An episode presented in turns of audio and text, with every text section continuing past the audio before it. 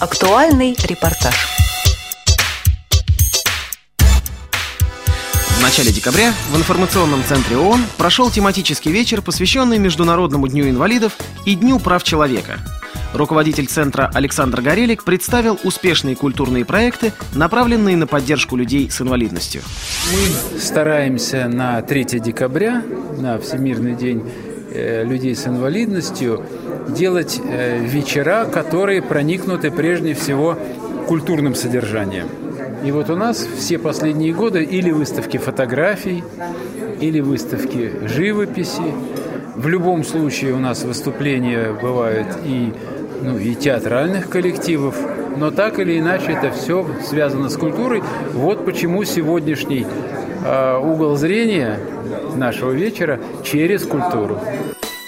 В этом году в зале информационного центра были представлены художественные работы молодых участников шестого международного фестиваля «Шаг навстречу».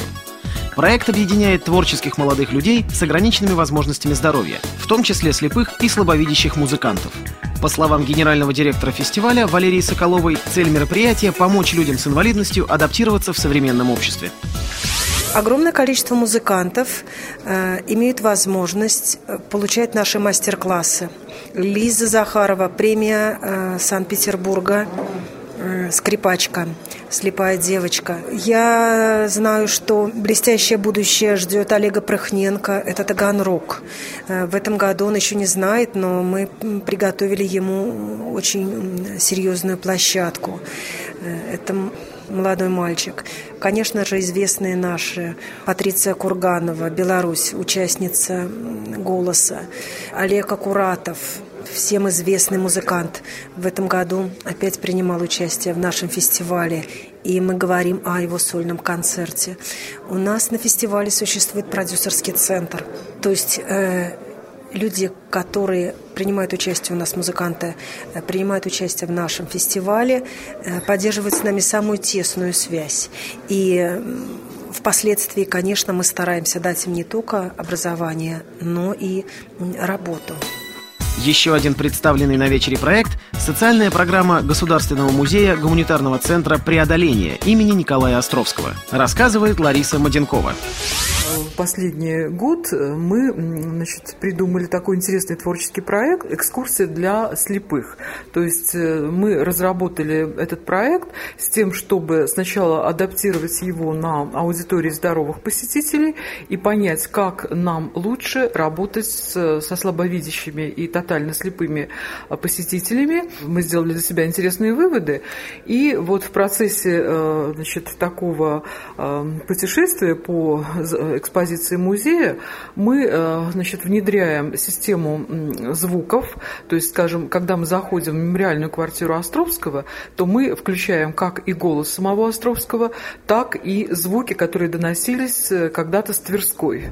То есть это и звук трамвая, и какая-то вот эта суета городская, и это тоже дает э, какое-то дополнительное ощущение пространства для людей эм, слабовидящих.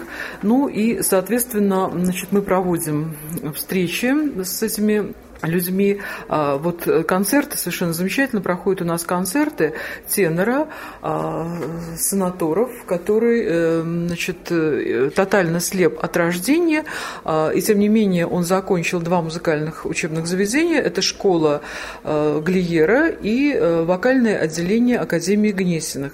Его концерты абсолютно уникальное явление в нашей культуре, потому что помимо исполнения музыкальных произведений, он и его педагог рассказывают о создании песен, о композиторах, и э, настолько эмоционально э, проходят концерты, что вот у людей остается ощущение того, что наше общество очень много теряет, э, не оказывая должного внимания этим людям. Проблемы людей с инвалидностью – лишь одна из тем, которыми занимается информационный центр ООН.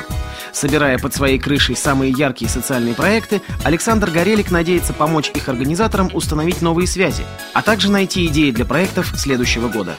Программу подготовили Елена Колосенцева, Анна Пак и Михаил Сидоренко.